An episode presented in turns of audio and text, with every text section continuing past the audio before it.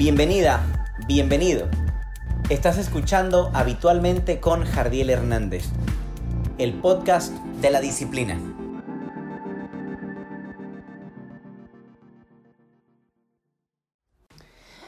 ¿Qué tal, Chavisa? ¿Qué hubo? ¿Cómo están? Bueno, pues otra vez estoy grabando en la sala. Quizás el audio sea un poco deficiente, pero estoy anotando algunas cosas y ya me gustó. Amo la sala. Para los que me han visto acá en el Zoom, es la pared que tiene muchísimas frases escritas y estoy feliz. Bueno, este podcast para mí es especial porque por fin ya quedó la meditación de la noche. Es como la primera parte, digamos como la primera vez que la estoy haciendo. Espero tus comentarios por WhatsApp, este, por Instagram, para los que pues, no me conocen pero me, me, siguen y les gusta el podcast. Ahí te dejo este, mi, mi Insta para que me compartas qué experimentaste, qué te gustó, qué no te gustó, qué te gustaría que le agregara. Pero bueno, es especial también porque eh, voy a hablarte del proceso de creación y te voy a dejar algo muy, muy privado, muy bonito, que, que empecé a hacer hace muchísimo cuando pensé en grabar el podcast en julio del 2019 y va a ser ya casi un año que, que, está esa grabación ahí y me la encontré ahorita que estaba buscando eh, audios que grabé de distinciones de transformación, que también están acá abajo, búscalas, así hablaba antes, estaba sonando 2018 de las distinciones. Entonces, bueno, eh, el proceso de creación está dividido en, yo le podría llamar tres partes. Lo primero es tu que tú veas una posibilidad de crear las cosas. Si no lo ves posible, no va a ocurrir nunca. Si no te ves ahí, no importa que tengas el talento, alguien con menos talento que tú, que sí se vea en ese lugar, lo va a lograr. Y normalmente no es la gente más talentosa, sino la gente que cree en sí misma. Ponte a pensar por un momento, gente que hace lo mismo que tú, pero gana 10 veces más o 3 veces más al menos. Y es porque ellos creen que eso es lo que valen ellos ven la posibilidad de que ocurra. Es decir, que la posibilidad es el propósito, ¿no? Yo tengo el propósito de que esto ocurra, pero si realmente lo creo, va a ocurrir. Si no lo creo, no va a ocurrir jamás. Si te ves ahí, o si coloquialmente como decimos en transformación, si tú te la crees. Y cuando te la crees, ocurren las cosas. Entonces, una vez que brincamos esta barrera, que de hecho para mí es la más complicada de todas, He hecho muchísimas cosas en mi vida, pero creer en mí fue la más cabrona. Definitivamente el creer que yo podía lograr todo lo que he logrado hasta este momento ha sido el, el peldaño, el escalón más complicado de brincar. Bueno, ya que brincas eso, hay que tener una intención. ¿Cuál es la meta? ¿Qué es lo que deseas lograr? ¿Qué es lo que quieres crear en tu vida? No hay nada más bonito que crear. A mí me encanta diseñar, en esta cuarentena me he inventado talleres, están funcionando, está poca madre, ya viene la segunda generación del Habitúate, donde desarrollas disciplina y está online, si quieres entrar avísame. Y la intención, más allá de la meta, es que tú seas de la manera que es esa persona que ya logró esa meta. Es decir, que si tú tienes la intención de bajar de peso, te manifiestes como una persona saludable. La manera en que hablas, la manera en que te vistes, quizás con ropa deportiva, y la manera en que comes, la manera en que tú alimentas a tu cuerpo desde el cómo eres, porque recuerda algo, y es que el universo siempre te está viendo, como le quieras llamar, el cosmos, como le gustes llamar, siempre te está viendo.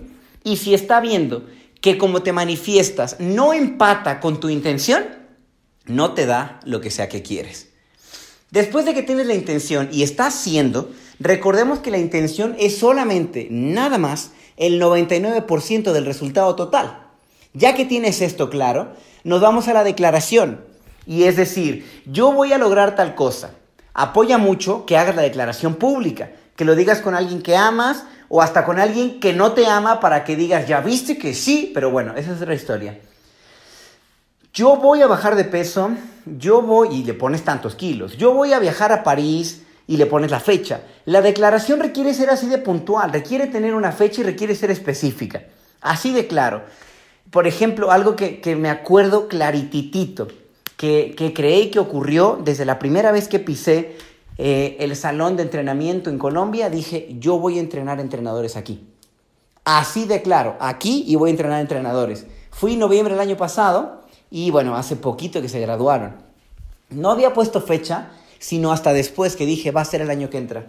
Y en febrero arrancamos y terminamos hace un par de meses. Bueno, la declaración requiere ser definitivamente en positivo. No podemos declarar en negativo como de ya no voy a estar más gordo, ya no voy a estar más quebrado. A veces funciona, pero viene... Recordemos que el ser humano viene desde dos lugares. Hay dos motores importantes, la desesperación o la inspiración. Y prefiero que te muevas por la inspiración porque desde la desesperación te vas a lastimar al recordar que no tienes lo que no tienes. Entonces, prefiramos girar hacia la inspiración desde lo que sí quieres lograr. Después de la declaración viene la demostración. Y la demostración solamente es una acción diaria sostenida en el tiempo. Aunque esa acción sea solamente pensar en eso que quieres. Porque a lo mejor fuiste tres días al gimnasio y descansas uno. Es como, no, no manches, ya no lo estoy sosteniendo. No, no, no, no, no. Visualízate delgado. Los tres días del gimnasio y el día que descansas y los otros tres que le vas a dar de la semana. La visualización es parte de, últimamente estoy muy metido, te recomiendo a Juan Lucas Martín, eh, muy bueno para visualización, donde desde el ser, hacer, tener, empiezas a crear la realidad que quieres solamente visualizándolo, sintiéndolo y experimentándolo. Esa es parte de la acción y es solamente el 1%. Después viene el, el enrolamiento. El enrolamiento, como lo conocemos en el entrenamiento, ganar, ganar, te invito a mi visión, tú lo ves posible y dices, adelante, cuenta conmigo. Y ahora tenemos muchísimas más eh, herramientas o recursos para crear el enrolamiento en la vida. Pero recordemos a Martin Luther King, que no tenía Facebook y no tenía los eventos y no podía convocar masivamente a la gente, pero él enroló a la gente en una posibilidad de decir, I have a dream. Yo tengo un sueño y yo creo que la gente que en ese momento llamaba de color y la gente, digamos, blanca, pueden convivir en la misma sociedad sin ningún problema. Y con ese super speech de I have a dream, pues es posible que hoy podamos convivir. Mientras hoy compraba el boleto para, Colombia, voy a ir pronto, nos vemos por allá, mis opitas, em, había un cubano Negrito, negrito, o sea, tipazo, súper, súper lindo. Y ahorita me vino a la mente, porque nos atendían precisamente dos tipas blancas. Yo me considero negro, si no de piel, cuando menos de espíritu. Mucha pasión, mucha entrega y me, me encanta el hip hop. Y fue como, me vino a la mente en este momento que si Martin Luther King Jr.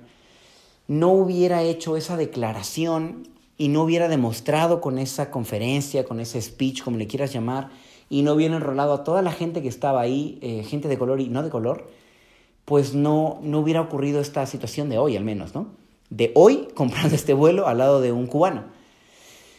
Entonces, bueno, el enrolamiento es que tú hagas que tu visión la vea el mundo. Y es el paso contundente. El paso contundente porque las cosas no son lo que el mundo ve hasta que alguien los enrola en que eso es. ¿A qué me refiero con esto? Mira que Coca-Cola, lo uso mucho de ejemplo, si, si tomas entrenamientos conmigo vas a recordar esto, no era una, una bebida gaseosa, no, era una medicina. Pero alguien le cambió la visión y los enroló mejor en que era una bebida porque estaba más rico el jarabe. Lo mismo, hubo muchos intentos porque no se logró de llegar a la luna, pero no fue hasta que John F. Kennedy declaró y dijo, yo voy a mandar a un hombre a la luna y lo voy a traer vivo de regreso. Y que enroló a todos en que se podía, no a todos, a los que había que enrolar, porque de hecho el término lunático viene de, de esa época donde, ah, eres otro lunático que cree que Kennedy también va a ir a la luna, y lunático por loco de la luna, de ahí los Looney Tunes, etc. Entonces, bueno, él enroló a la gente que debía enrolar y entonces ocurrió el resultado. Pero es que no es hasta que enrolas a la gente. ¿A qué me refiero con esto? Para los que son solteros y para los que tienen pareja, para que lo sigas haciendo. Pero principalmente para ti soltero, levanta la mano. Gracias, baja tu mano. Resulta que si tú no ves la posibilidad, te repito este proceso paso a paso para que lo tengas claro. Si no ves la posibilidad de que salga contigo, ni siquiera le hablas. Es así de claro. Y si por casualidad y azares del destino te habla a ti, tú te quedas como, eh", y no dijiste nada. Después de que ves la posibilidad como de, oye, yo creo que sí puedo salir con esta persona, tienes la intención, ¿para qué? Pues quiero andar con ella, me quiero casar con él, yo qué sé, como sea, lo que sea que te guste, mientras no sean perros, todos felices. Tengo la intención y llego y le declaro, oye, ¿sabes qué? Es que me encantas y quiero crear algo contigo. ¿Con eso ya basta? Algunas veces. Si la declaración es suficientemente enroladora, sí, pero hay veces que no. Y entonces viene la demostración, una acción diaria sostenida con el tiempo. Y entonces pensar en esa persona que te sale naturalmente, invitarla a salir, mandar un mensajito, tener un detalle. Y después de toda la demostración viene el momento clímax, el enrolamiento. ¿Vas a querer o se lo echo al perro? Bueno, eso decimos en México, pero es como de, ¿quieres o no quieres? Y no hay un no sé o te digo luego, porque eso de no sé y luego es un no en el presente. Es sí o no. Y si tú enrolas en ese momento, a esta persona en tu visión de que sean pareja, entonces el resultado por fin es. El resultado por fin cuenta. Porque puede ser que salieran, es más, que se dieran sus besitos, que se agarraran de la mano, que parecieran pareja. Pero si en el momento clímax te dice, oye, ¿sabes qué? Siempre no. Que dice mi mamá que siempre no. En ese momento el resultado se cae sin importar cuánto hayas demostrado, declarado la intención y la posibilidad es una declaración de no. Y entonces, las declaraciones cambian la vida. Se dice que una declaración cambia el mundo y una afirmación solamente lo sigue. Es decir, estás escuchando este podcast, es una afirmación y una declaración es que sin importar lo que ocurra, por mucho tiempo sostenido, no sé, no sé realmente cuánto tiempo, de pronto digo, uy, ahora de qué les grabo temas. Ahora de qué que tenga que ver con disciplina o con hábitos y por alguna razón llega la inspiración cuando me pongo a crear y utilizo este proceso de sí, sí puedo grabar, tengo la intención, vamos a hacer algo bonito, declaración, demostración, enrolamiento. En ese instante hacemos que suceda. Así funciona la vida. La declaración hace que el mundo gire y la afirmación pues cuenta algo que ya existía. La afirmación estás vivo, la afirmación es me estás escuchando. La afirmación es que eh, no sé, estás despierto, quiero pensar eso. Y la declaración es, pues yo voy a dar una TED Talk. Yo me imagino, y lo acabo de decir así como, ay cabrón, se siente bonito declarar. Y si declaras y sientes como de, significa que es un sueño grande. Entonces, yo quiero pensar que en máximo tres años estoy dando el TED Talk y cuando esté dándolo, voy a pegar este, este, la liga de este podcast. Pero bueno, así empieza, señores. Y dejándote la parte que te digo que es privada, que es como muy mía, hace tiempo grabé una entrada de lo que es ahora el podcast, que se llama Vive tu Podcast, porque bueno, el proceso del programa de liderazgo es Vive, el de los tres meses. Entonces era como Vive tu Podcast, pero luego no me enroló. Y, y no sé, ya que lo escuches vas a ver qué onda, ¿no? Entonces, te lo dejo, estoy encantado de eh, recibir tus mensajes. De verdad que creo que es lo que más me llena. Eh, normalmente grabo el podcast el jueves, viernes o sábado. Lo estoy grabando hoy martes. Y es porque este fin de semana, pues bueno, voy a estar sin señal. Y lo requiero dejar en edición y bla, bla, bla. Gracias Fly por eso.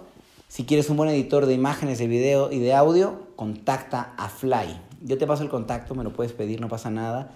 Para todos los que quieren tener su podcast, te lo súper recomiendo. Pero bueno, entonces como salgo este, este fin de semana, lo estoy grabando en martes y se siente feliz, se siente poca madre, se siente jardín feliz, no se siente como feliz, está raro esa parte. Pero bueno, el punto es, te dejo esta parte de lo que iba a ser el podcast que cambió, pero al grabarlo fue una declaración para mí.